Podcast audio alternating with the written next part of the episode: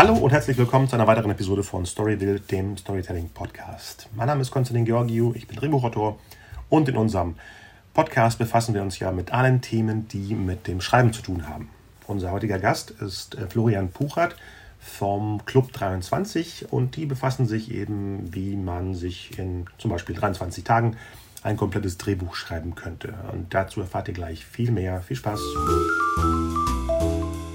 Jo, schön, dass du bei uns bist. Ja, freue mich hier zu sein. Erzähl mal ein Hi. bisschen, was du so anbietest, wer du bist und wie das überhaupt dazu gekommen ist. Ja, ich bin der Florian Puchert. Ich äh, bin Drehbuchautor und ich bin Dozent. Und ähm, ja, das ist eigentlich ganz lustig. Ich glaube, ich habe ähm, mir nie so richtig vorgestellt, dass ich ähm, mal Dozent sein werde in irgendeiner Form. Äh, ich habe mir immer vorgestellt, dass ich mal Drehbuchautor sein werde. Da war ich irgendwie, äh, ja, da war ich irgendwie relativ stur und äh, habe mir das in den Kopf gesetzt, dass, dass ich das irgendwie kann.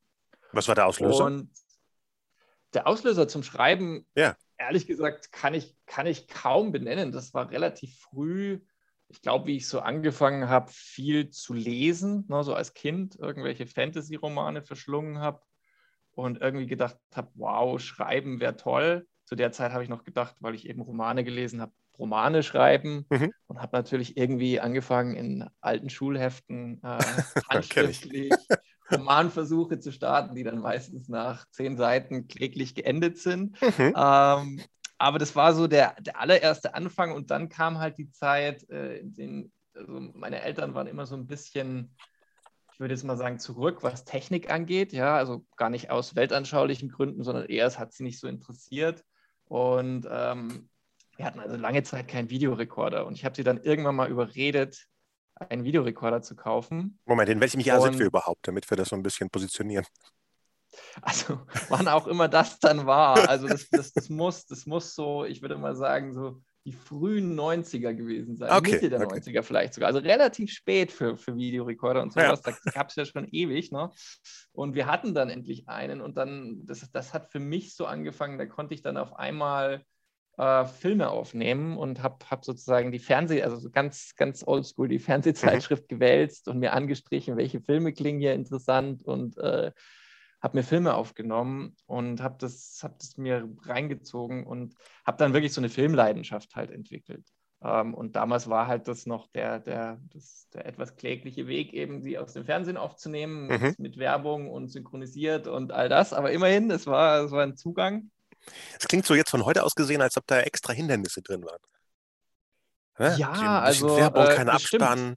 Nicht, äh, also nicht original, ja. Es klingt wie jemand, der absichtlich was vernichtet hätte. Ja, man, man, muss so, man muss so ein bisschen, äh, ja, man musste so ein bisschen durch ein paar extra äh, Reifen hüpfen. Genau. Und dann habe ich eben irgendwann auch mal gemerkt, ah, es gibt natürlich auch, äh, gibt natürlich auch irgendwie Tapes aus UK, die man dann irgendwie doch kaufen kann Aha. hier. Äh, kann man dann nach München fahren zum World of Music oder sowas und genau, genau. sich dann eins leisten, weil die sehr teuer waren. Und äh, mhm. ja, genau. Also das, das waren so meine ersten Schritte, wo ich dann aber relativ schnell gemerkt habe, ich bin total filmbegeistert.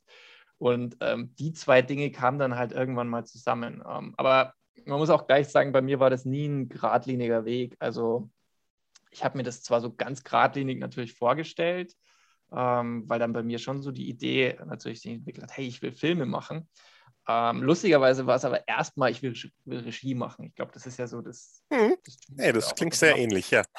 Ja, dass man auch gar nicht so versteht, was so die Trennung ist zwischen Schreiben und Regie führen. Das ist alles so eins im Kopf, weil man natürlich auch irgendwie so ein, keine Ahnung, irgendwas von Autorenfilmern hört und sich denkt, ja klar, die, die machen alles und ich, werde auch mal alles machen und es wird natürlich sofort erfolgreich sein. Mhm. Äh, das war es dann erstmal nicht bei mir. Also ich, ich habe mich dann ganz blauäugig äh, irgendwie an der Filmhochschule beworben und bin auch gleich mal nicht genommen worden und habe mich dann so ins, äh, also ins typische Praktikum angefangen und ähm, bin dann da tatsächlich auch gleich bei einer bei einer Filmproduktionsfirma, bei einer kleinen damals in München hängen geblieben, die K5-Film.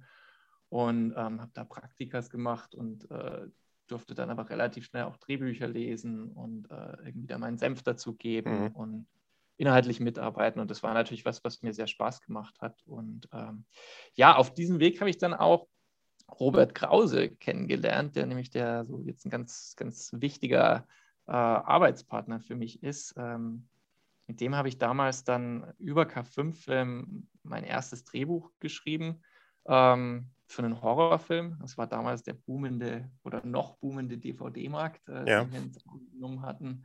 Da haben wir dann so ganz äh, naiv einen Horrorfilm zusammengezimmert und äh, auf Englisch gedreht. Und äh, es ging ja damals noch und haben den dann ähm, also auch äh, irgendwie international verkaufen können, natürlich nur für den DVD-Markt. Aber ja, also für uns war das dann erstmal natürlich irgendwie ein großer Erfolg, äh, dass es überhaupt ging. Wurde auch unter wahnsinnig widrigen Umständen für sehr, sehr wenig Geld gedreht und da ja, musste der Film dann auch leider einige Federn lassen und es war eine ganz schwierige Produktion und äh, ja, der Film, ne, der ist dann irgendwie auch über Lionsgate vertrieben worden und so, das war eigentlich ein toller wow. Erfolg für uns, ja. aber ähm, Robert und ich haben uns erstmal so ein bisschen aus den Augen verloren, weil ich war ja auf Produktionsseite ne, und er war der Regisseur und wir haben es da so ein bisschen verkracht, wie das dann bei solchen Sachen so ist, vor allen Dingen, wenn die Produktion sehr schwierig ist und wir haben es dann erstmal so aus den Augen verloren und ähm, und auch wenn wir damals relativ naiv rangegangen sind, haben wir halt schon gemerkt, wir arbeiten gerne zusammen und das Drehbuchschreiben zusammen hat uns total Spaß gemacht. Und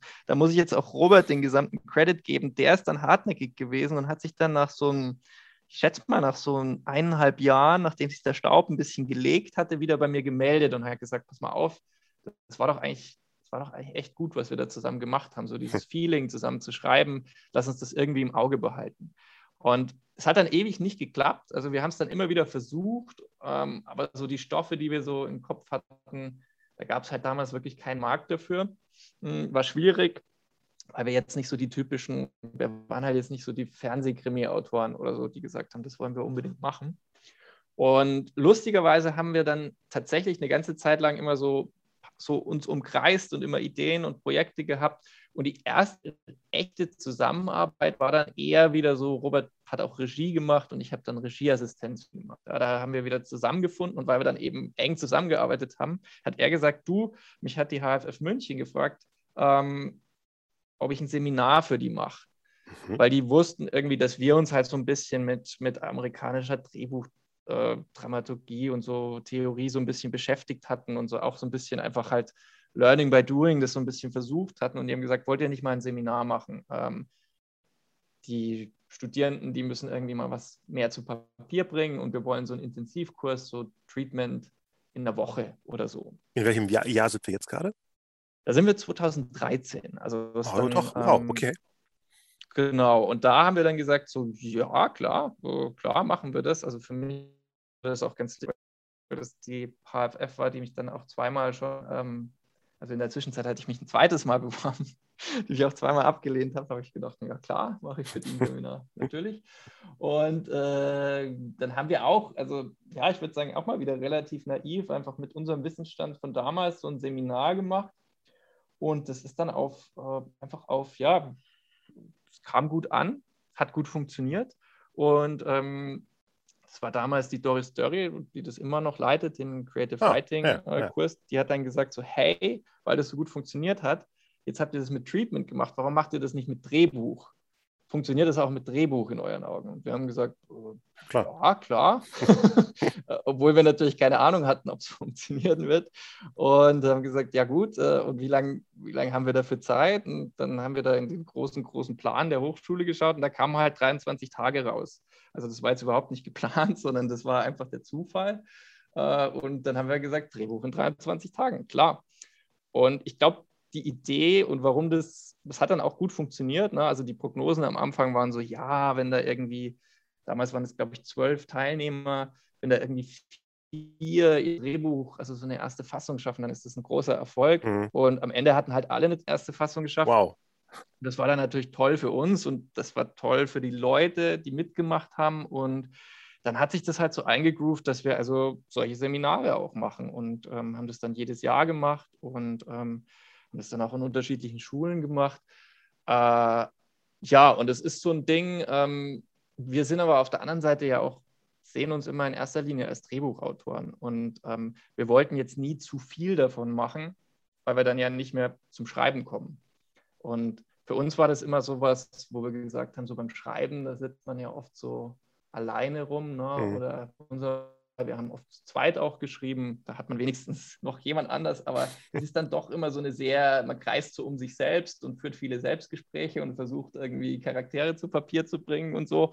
Und ähm, da sind so Seminare natürlich ein toller Ausgleich, mal mit anderen Autorinnen und Autoren in Kontakt zu kommen, mit denen zu kommunizieren. Ich glaube, wir haben wahnsinnig viel gelernt dabei, weil wir immer wieder, das macht man ja sonst nicht, dass man sozusagen andere Leute so direkt beim Schreiben begleitet, die sich mhm. gegenseitig auch ein bisschen zugucken können und so. Das ist natürlich so der, der Bonus des Live-Seminars.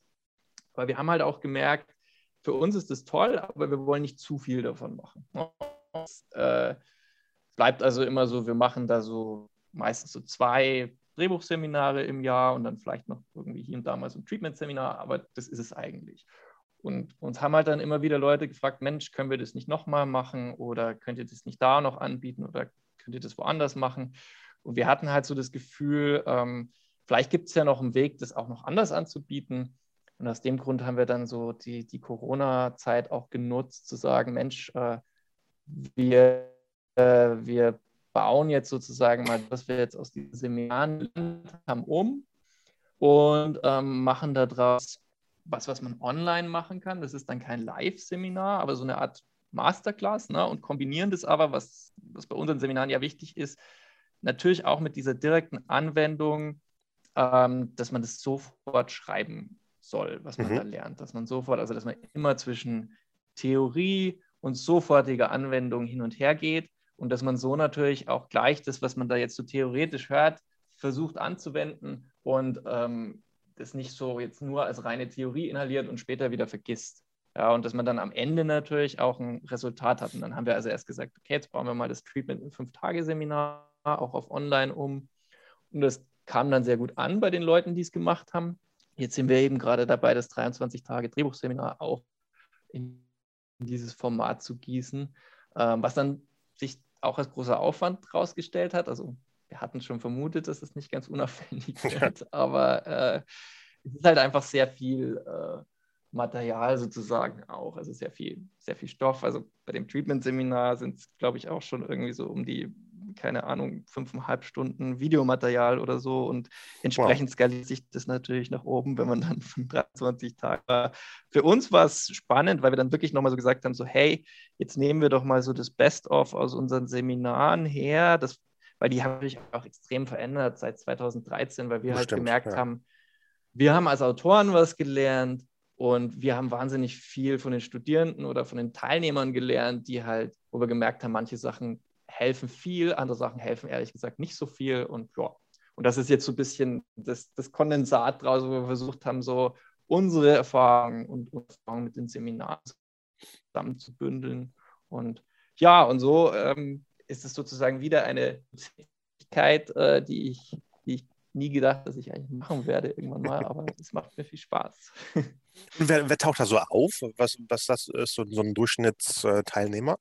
Oder gibt es so verschiedene bunte ähm, Anwärter? Ja, also das ist, das ist ganz interessant, weil natürlich bislang haben wir die Seminare immer für das klingt jetzt so blöd, aber für so einen ausgewählten Kreis gemacht, ne? weil das waren entweder Filmhochschulen und Filmhochschulen nehmen ja jetzt nicht so viele Leute, weil die Studiengänge natürlich irgendwie überschaubar bleiben müssen. Mhm. Ähm, und dann haben wir teilweise für Produktionsfirmen das gemacht oder für Förderungen, aber auch da ist es ja immer eine kleine Auswahl an Leuten, die da reinkommt, schon weil natürlich die äh, Plätze in so einem Seminar begrenzt sind. Ähm, wir haben auch dann nie wieder ein Seminar mit zwölf Leuten gemacht, weil das einfach zu viel war, auch für mhm. uns so, das zu bewältigen. Und waren dann meistens so acht bis zehn Leute. Aber am Ende des Tages ist halt nicht besonders viele Leute und uns haben natürlich auch immer wieder mal Leute gefragt, die jetzt weder an der Filmhochschule studieren, ähm, noch irgendwie vielleicht bei einer Förderung große Chancen haben, gefördert zu werden. Und äh, da haben wir halt auch überlegt, wie kann man das anbieten. Und wir hatten dann auch mal früher experimentiert, so Live-Seminare quasi für den freien Markt anzubieten. Aber das ist dann einfach meistens zu teuer, ne, wenn mhm. man das hoch, hochrechnet. Äh, wenn man dann so ein Seminar mit zehn Plätzen macht, ist dann für den Einzelnen, der das mal so ausprobieren will, meistens einfach auch zu teuer. Und es ist zeitlich sehr schwierig, weil man ja die Leute unter einen Hut bringen muss. Ja. Und wer hat schon so viel Zeit auf einen Fleck? Ne? Und wenn du das jetzt als digitales Seminar anbietest, kannst du dir die Zeit natürlich einteilen, wie du willst. Du kannst entweder sagen, hey, ich, äh, ich nehme jetzt diese fünf Tage, nehme ich jetzt Urlaub und ziehe das durch in fünf Tagen. Oder ich sage halt, okay, das ist jetzt auf fünf Tage konzipiert, aber ich kann das natürlich auch häppchenweise machen, weil ich halt jetzt immer nur äh, nach Feierabendzeit habe oder so.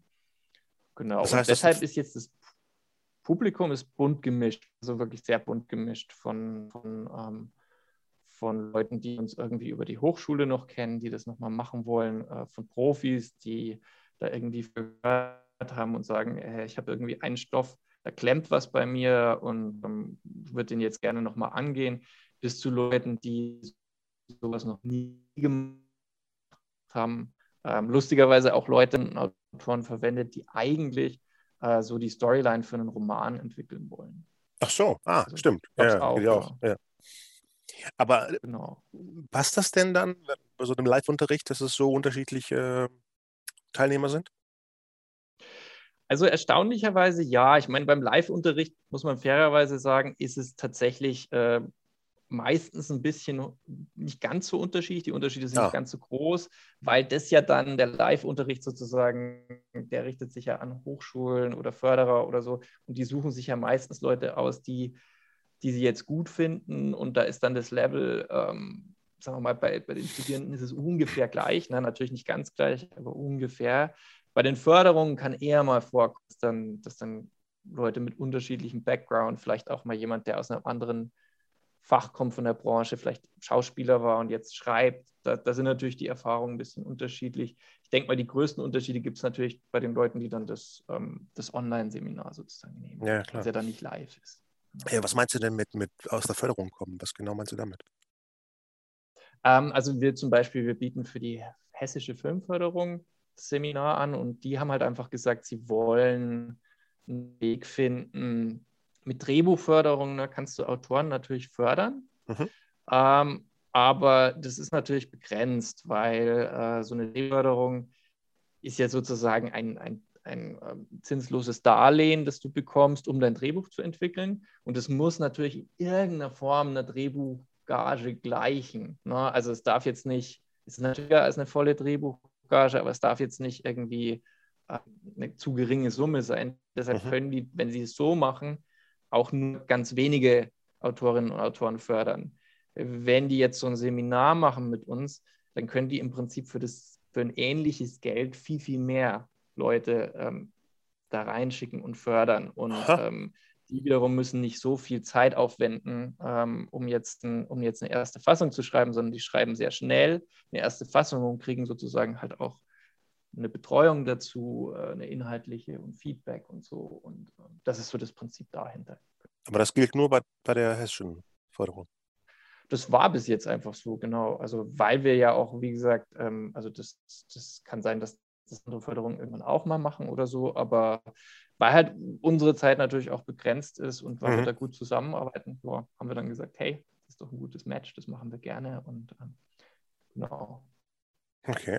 Wie kann man sich denn sowas ähm, vorstellen, wenn, wenn jemand jetzt teilnehmen möchte? Wenn jetzt jemand bei einem Live-Seminar teilnehmen möchte, ist es tatsächlich relativ schwierig, äh, weil, weil das eben jetzt sehr begrenzt ist. Wenn wir jetzt für die Filmförderung ein Seminar machen, dann gibt es da so eine Ausschreibung und dann können sich halt Leute, die für die Filmförderung in Frage kommen, also irgendwo äh, in Hessen unterwegs sind, wohnen, mhm. ähm, dafür bewerben. Ja, ne? und dann, dann wählen die halt aus, die sie finden, ja, die wollen.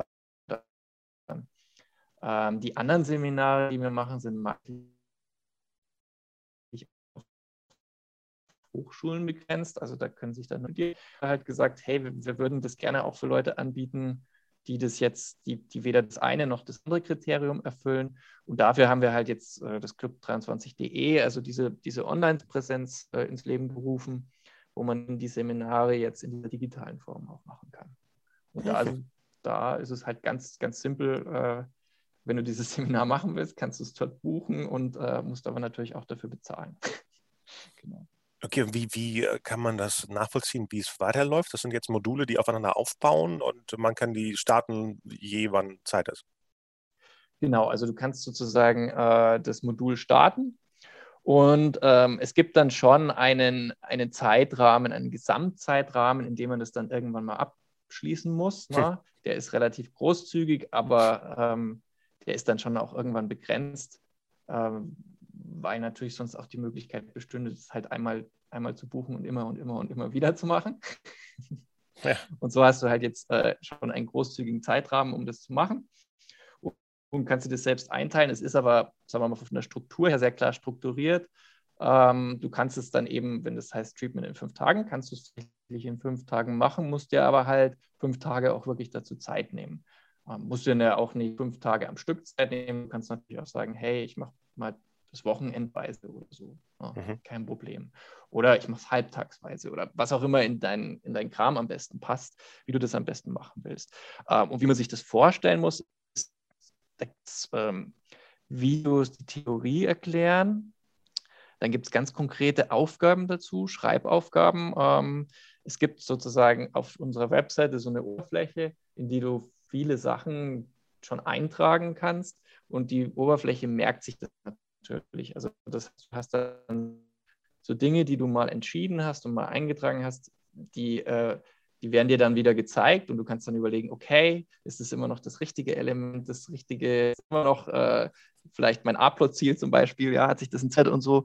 Und du kannst halt damit dann anfangen, deine Struktur zu bauen. Und ähm, es gibt dann ganz klar jeden Tag auch eine Schreibaufgabe, wo du ähm, einen Teil der Vorarbeit zum Treatment oder einen Teil deines Treatments dann schreiben musst. Und am Ende hast du dann halt eine erste Fassung, wenn du, wenn du nach diesem Rhythmus schreibst. Wow. Und okay. ich, ich glaube, das ist so ein Element, das ähm, viele, vielen sehr gut gefällt, weil da haben wir ehrlich gesagt nie so analytisch drüber nachgedacht, aber so, wenn du es rückwirkend betrachtest, ich finde, in Deutschland haben wir so dazu, ähm, so zu analysieren und also so, so eine Kritikerdenke zu haben. Äh, ich, ich ich glaube, das sieht man auch so, wenn man so an Deutschunterricht oder sowas denkt. Also was, was machst du? Du guckst dir Bücher an, äh, die vor langer, langer Zeit geschrieben wurden und ähm, analysierst die, äh, zerlegst die quasi nach ganz, ganz, äh, wo es dann auch schon wieder die, die, das Heftchen dazu gibt, wo genau drin steht, was die korrekte Analyse dieses Buches ist. Ui, okay und ähm, hast dann sozusagen so ein, so ein Buch, also so wie so ein, wie bei einer Obduktion, ne? so einen, einen Stoff genommen und hast den zerlegt und guckst dir den alles an. Das heißt jetzt aber nicht im Umkehrschluss, du jetzt äh, einen Mensch erschaffen kannst, wenn du einen obduziert hast. Ja, so das ist so, ähm, und ich glaube, so, was bei uns manchmal ein bisschen fehlt, manche Leute bringen das sich aus mit, manchen, glaube ich, fehlt es so als Anschluss zu sagen, hey, ich mache einfach mal. Ich schreibe einfach mal und ich ich äh, lege jetzt sozusagen mal dieses Überanalysierende ab und leg mal los und äh, habe auch natürlich dabei die Gefahr, dass ich nicht perfekt bin. Aber so ist halt Drehbuchschreiben auch. Du wirst am Anfang nicht den ersten Wurf gleich perfekt schreiben und so. Und ich glaube, das ist sowas, was vielen Leuten an unseren Seminarkonzepten gefällt, weil wir uns, weil wir zwar Theorie bieten, uns aber nicht zu lange mit der reinen Theorie aufhalten, sondern immer gleich auch ins Machen gehen. Also die Leute ins Machen schicken und sagen, jetzt mach mal, ähm, probier das aus, weil nur durch Schreiben lernt man Schreiben. Also das ist so mein, meine Meinung dazu. Ich finde, du musst es machen und immer wieder machen und dann wirst du besser. Und äh, dazu wollen wir die Leit Leute eigentlich bringen, also dass die schreiben. Ja klar, wenn sie das nicht anwenden, was sie gerade gelernt haben, dann äh, kannst auch ein Hörbuch hören. Also äh, es ist ja, man muss ja aktiv an den Sachen, die ihrem Kopf rumfliegen, äh, das, was das Gelernte anbringen. Genau. Genau, und das, das ist eigentlich die simple Idee dahinter, dass man das immer so an, am selben Tag, du hörst was, du wendest es an und ähm, lässt es sacken und am nächsten Tag hörst du, hörst du den nächsten Schritt und wendest ihn auch gleich wieder an und so geht es dann äh, sozusagen, dann geht es immer wieder ins, äh, vom Aufnehmen ins Machen. Und ähm, das war so das, was, was uns immer gefallen hat und was jetzt den Leuten anscheinend auch ganz gut gefällt. Äh, du meintest, die ähm, ähm, äh, Roman-Sachen sind auch, äh, funktionieren auch damit. Ähm, ist das äh, Ganze eher aufgebaut auf so eine selbst eigenständige Geschichte oder kann jemand, der eine Serie entwickeln möchte, auch daran teilnehmen? Also bei einer Serie ähm, ist es natürlich so, dass man sozusagen, man könnte jetzt, wenn man das Treatment-Seminar nimmt, könnte man durchaus, wenn man eine horizontal erzählte Serie hat, was ja heutzutage die meisten anstreben, ja. ne, dass du eine Serie hast, die eine Story erzählt, ist es natürlich schon ähnlich wie bei einem Roman. Du kannst natürlich damit auch die Gesamtstory entwickeln. Ähm, es ist halt immer eine kleine Abstraktionsleistung, weil du dann immer sagen musst, ja klar, es geht jetzt nicht um, um das Treatment für einen Film, sondern es geht jetzt sozusagen, wenn ich dieses Treatment entwickle, dann, dann entwickle ich den Storybogen, den Staffelbogen für die ganze Staffel. Äh, aber natürlich geht es auch, wir haben natürlich vor, langfristig gedacht, äh, weil wir in Live auch ähm, die Seminare manchmal auch für Serie anbieten. Wir haben für die UFA zum Beispiel so eine Serienschule gemacht oder in der Serienschule von der UFA unser Seminar angeboten, so muss hm. man sagen, ähm, wo man sozusagen den Staffelbogen entwickelt und die Pilotfolge schreibt. Also sowas. Äh, das haben wir natürlich langfristig auch noch vor. Realistischerweise dauert es noch ein bisschen, bis das kommt, weil wir jetzt gerade noch an dem ähm, 23 Tage, also Drehbuch in 23 Tagen arbeiten. Genau, das ist irgendwie so ein, so ein Package mittlerweile, ne? dass die, ähm, außer dass sie so einen Bogen haben möchten, auch den, den Piloten oder die Pilotepisode schon fertig geschrieben haben wollen. Ja, ich glaube, das ist nicht zwangsweise ein Muss, aber es ist natürlich manchmal auch, also ich habe es auch schon öfter mal gehört, dass das natürlich, also manchmal machen es Produktionsfirmen vorab, um das, um das ähm, dann im Sender besser anbieten zu können. Manchmal, ich habe es auch schon von einfach von Creatoren gehört, die selber gesagt haben, hey, um denen zu vermitteln, was ich da machen hm. will, hm. schreibe ich die Pilotfolge mit, weil das vermittelt das tausendmal besser als jetzt irgendwie ein aufwendiges Konzept. Also ich schreibe über die Pilotfolge und ähm, kann das Konzept dann ein bisschen weniger aufwendig machen. Ja. Und äh, ja, so, also das ist natürlich viel Aufwand, muss man auch fairerweise sagen, viel Vorleistung, die man da geht. Ja, aber ja. hängt ja immer ein bisschen davon ab, was man, ähm, was man da so hat und, und wie sehr das jetzt vielleicht auch äh, Leib und Magen äh, Herzensprojekt ist, wo man sagt, so, hey, das, das, das, ist, das ist mein Baby, das will ich unbedingt äh, so vorwärts bringen und so pitchen, Leute das auch verstehen, da ist es natürlich Option, das zuzumachen. Tja, meistens passiert das ja eh, dass das äh, Herz äh, die Vorarbeit leistet, genau. Soll, sollte zumindest. Ja. Ähm, wo findet man euch denn? Wenn, wenn jetzt jemand das hier durchgehört hat und sagt, so, das gucke ich mir jetzt an, wo kann man nachchecken. Ich genau, meine, der kann Link sowieso. 20.de kann der, äh, kann der eingeben und findet uns dort und findet äh, unsere Kurse, was im Moment heißt, ganz äh, aktuell gibt es einen Treatment in fünf Tagen Kurs und es gibt das Drama Kit für alle, die äh, das mal ausprobieren wollen. Das ist wirklich so ein, äh, ein, ein, ein Tool, in dem man lernt, wie man äh, man eine dramatische Szene schreiben kann. Und mit dramatischer Szene meine ich jetzt nicht eine Szene, in der unbedingt besonders laut geschrien werden muss und Teller geworfen werden. Ja, das wäre ja tragisch. Das war eine tragische Szene. Genau, genau, sondern eine Szene, die dramatisch aufgebaut ist, die dramatisch ja. funktioniert. Und das ist einfach mal so ein Angebot, um so reinzuschnuppern. Wie ist so ein Kurs? Wie sieht so ein Kurs aus, die wir da anbieten? wenn man einfach mal wissen will, ist das was, was mir gefällt, ist das was, was mir taugt. Ähm, da wäre jetzt sozusagen das Drama-Kit dafür geeignet und äh, so wie ich, glaube ich, Benedikt verstanden habe, können wir da auch ein paar oder kannst du auch ein paar verlosen davon. Genau, da, darauf wollte ich gerade hinaus. Genau. Was äh, wollt ihr da anbieten? Ja, also wir äh, wollen da einfach anbieten, dass man, dass man ein paar äh, von diesen Drama-Kits äh, gewinnen kann. Mhm. Also hier die, die Zuhörer.